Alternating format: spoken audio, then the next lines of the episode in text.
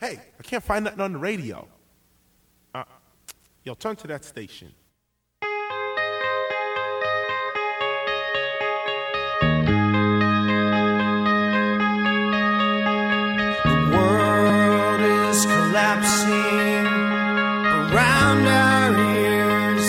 My turn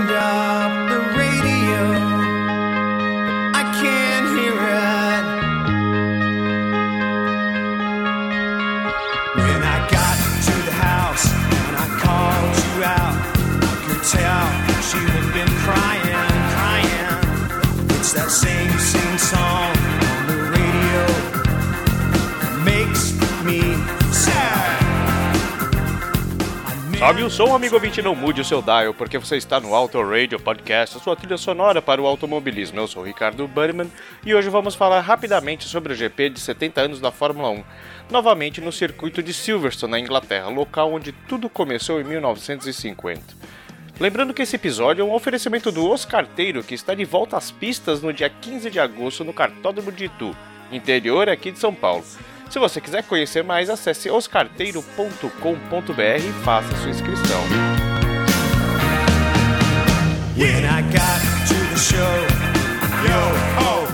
Ainda no tema kart, em 8 de agosto, sábado, tivemos o Enduro do Dia dos Pais promovido pela CKA, Associação de Campeonatos de Kart Amador. Você pode acompanhar a prova inteira no canal do Kart Amador SP com narração do glorioso Tom Silva. Um abraço, Tom. Parabéns aos carteiros que entraram e fizeram o seu melhor. Parabéns às equipes de todos os outros campeonatos e parabéns pela CKA que fizeram um belíssimo evento. Hey, hey, hey.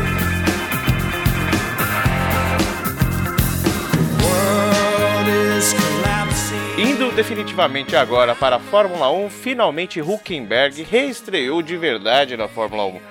O resultado não foi o que os fãs esperavam, inclusive após manter-se à frente do companheiro Lance Stroll durante praticamente toda a corrida. Após um pit, ele ficou logo atrás de seu companheiro, fez uma troca para os pneus vermelhos, os mais macios e mais rápidos, mas acabou perdendo posições, infelizmente. E a Mercedes Rosa parece estar perdendo aquele gás inicial. Fez uma boa prova, sim, em vista do que ela era no passado, mas não foi nada daquilo de segunda ou terceira força. Aliás, a FIA multou em um montão de dólares a Racing Point por plágio da Mercedes, principalmente pelo sistema de freios, que foi considerado uma cópia descarada da Mercedes. E além da multa, em dinheiro tirou-lhe mais 15 pontos. E ficou nisso. Como muitos brincavam nas mídias sociais, né? No meu tempo a Fórmula 1 desclassificaria a equipe inteira, né? Não poderia mais pisar na Fórmula 1, ou ficaria um ano fora, ou correria sem ponto. E sabem quem achou um absurdo essa decisão tão branda? A Ferrari. A mesma Ferrari que sacaneou o ano passado inteiro com o motor irregular e que não divulgou o acordo com a FIA. Hey, hey, hey. Eu soube disso através do Fernando Brandão Campos, o- um grande parceiro lá do podcast Dupla Aerodinâmica. Ele estava tão indignado quanto eu e você aqui, ô amigo ouvinte. E eu queria, falando em Ferrari, eu queria mandar um abraço aqui pra Grazi, nosso ouvinte, ouvinte aqui do, do, do Auto Radio, do Café com Velocidade, do BP, do Dupla Aerodinâmica, que é ferrarista de carteirinha. Grazi não é perseguição, não, minha amiga. E desculpa pelo cavalinho pocotó que eu falei na última edição. Mas a gente sabe que é uma tendência mesmo, né? Eh, Essa temporada, principalmente nessa temporada, onde uma equipe ela vai lá e protesta em cima da outra e faz parte do jogo político da Fórmula 1, independente de ser a Ferrari, de ser a Mercedes, de ser qualquer uma. Né? É que realmente soa muito estranho vindo do cavalinho rampante da Ferrari. Um beijo, Grazi.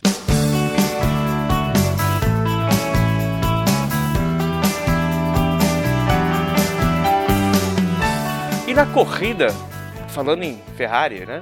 O Vettel deu a sambadinha, ele inovou, inovou a sambadinha do, do, do, Rubens Barrichello, só que dentro do carro, né? É, acabou patinando na primeira curva, foi lá pro fundão do, do, do, pelotão, enquanto o Leclerc terminava essa corrida aí em quarto lugar. O, o, Vettel, realmente, brincadeiras à parte, aí o pessoal fala que ele é, né? Aqueles gira-gira, aquelas coisas todas, peão da casa própria. Meu, o carro não é para ele. O carro não foi feito para ele, tá na cara. Ele não poderia fazer é, ter uma performance tão baixa do que ele já foi. Não é possível. E, meu, não é. Não é. O carro não foi feito pro Vettel e eu acho que assim como todos nós, ele não vê a hora desse ano acabar.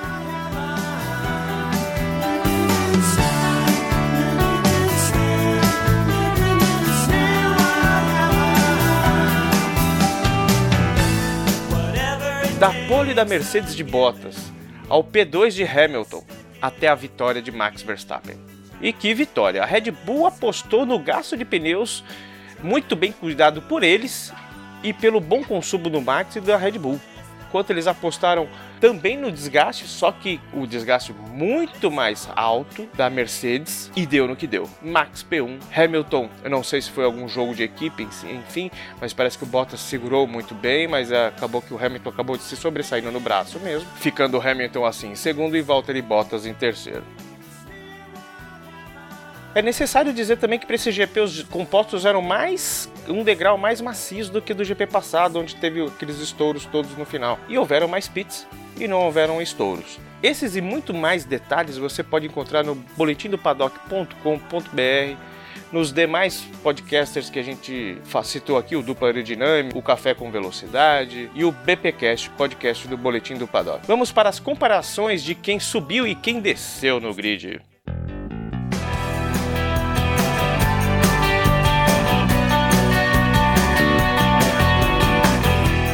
Valtteri Bottas largou da pole, terminou em terceiro lugar. Lewis Hamilton, também da Mercedes, terminou, começou e terminou em segundo lugar, apesar que ele realmente tinha perdido aí algumas uma posição durante a corrida, né? Nico Hulkenberg largou em terceiro e acabou ficando atrás de Lance Stroll em sétimo. Max Verstappen saiu da quarta posição e acabou vencendo o GP e se tornou o vice-líder do campeonato. Daniel Ricciardo, poxa, esse foi uma pena para a Renault. Daniel Ricciardo largou da quinta posição e acabou na 14 quarta posição. Daniel Ricciardo também que rodou na pista e perdeu algumas posições. Lance Stroll da Racing Point a multada acabou na sexta posição, tendo largado de sexto. Pierre Gasly da AlphaTauri largou da sétima posição e terminou na décima primeira. Charles Leclerc largou de oitavo com a sua Ferrari e terminou na quarta posição. Em nono, largou Alexander Albon e terminou na quinta posição. Vocês veem que Albon não está tão realmente não está tão bem de quali, mas ele está tentando fazer o seu melhor e sempre galgando muitas posições. Lando Norris da McLaren largou da décima posição e terminou na nona posição. Ganhou uma posiçãozinha aí, o senhor Lando Norris. Sebastian Vettel, o cansado, largou da décima primeira posição e perdeu uma.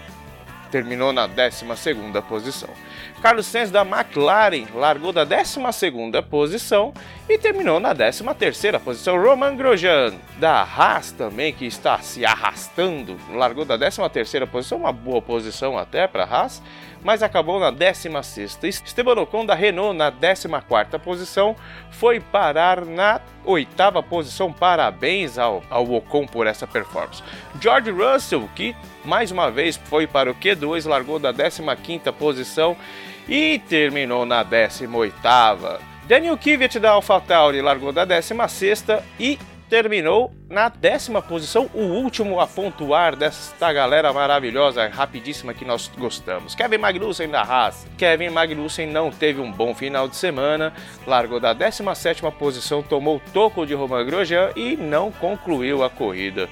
Nicolas Latifi, graças a Deus, em um momento ele estava na frente do George Russell e ia melar a minha aposta lá no boletim do paddock, mas ele largou em 18 e terminou na 19, ou seja, a última posição válida aí em pista. Antônio Giovinazzi, da Alfa Romeo, largou da 19 posição e terminou na 17. E Kimi Raikkonen, que mais uma vez largou da última posição, terminou em 15.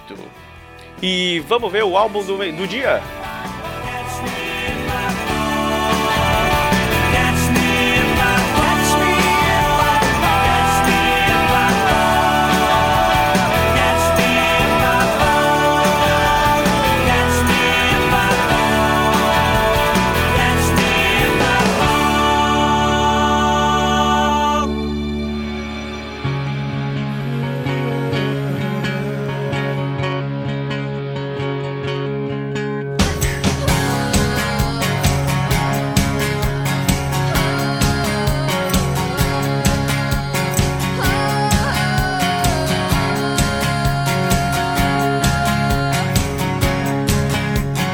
Sat there looking ugly, looking ugly at me.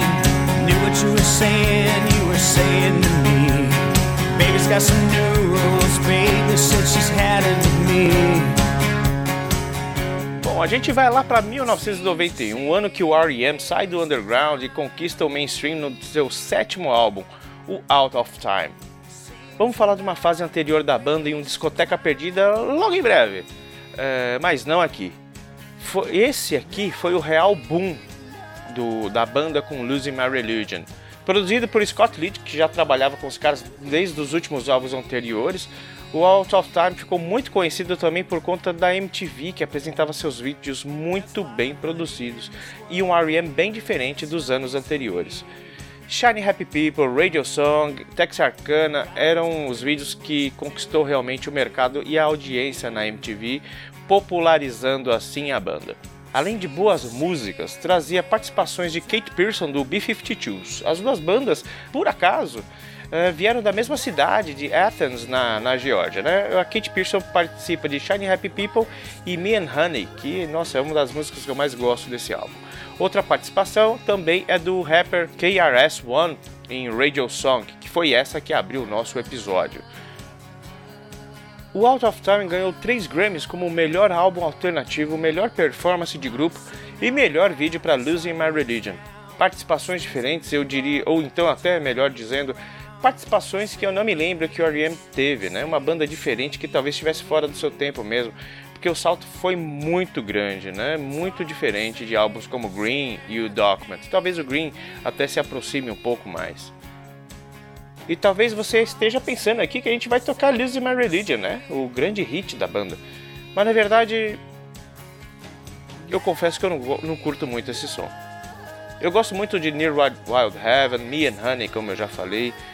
Mas como muitos sabem, nós perdemos nessa semana Ana Kalil, uma mulher de fibra, vibrante, de sorriso fácil, que lutava por anos contra o câncer era muito fã de Daniel Ricardo e da, da própria Fórmula 1. Inclusive a gente, inclusive a gente viu homenagens para ela da Fórmula 1 do próprio Daniel Ricardo, que foi iniciativa iniciado no boletim do paddock pelo Bruno Vale da gente começar a taguear a Fórmula 1. Então, Bruno, parabéns pela iniciativa. E ainda bem que a Aninha teve uma participação gigante no GP Brasil de 2019. Ela pôde estar entre os carros do grid na, enquanto depois que eles se posicionavam para a largada. E naquele final de semana ela esteve muito próxima dos seus ídolos. É, e ainda foi lá, né, no momento que, que ela trafegava pelos carros, foi lá acenar pra gente no que estava no setor lá, no setor A, e foi obviamente ovacionada pelos seus amigos, seguidores e fãs que ela tinha. Quando eu a conheci, sinceramente não sabia do seu estado. É, eu não tinha, não não a conhecia de lugar algum, né? Foi em 2018 em um dos encontros do Boteco F1 no fim de semana do, G, do GP Brasil de 2018. Foi coisa pouca, né? Um olá, tudo bom? E mas era foi incrível ver a vibração que essa garota tinha é, e esse apesar de tudo, né? De todas as dificuldades, como ela era feliz, ela não, não, não pelo menos, né? Pelo que eu, eu vejo falar e pelo pouco que eu vi naquele momento ela não reclamava, ela vivia muito bem, é, ela era sabia de sua condição e sabia que ela, ela podia, é, ela tinha uma guerra aí pela frente. E ela levava muita alegria a todos à sua volta.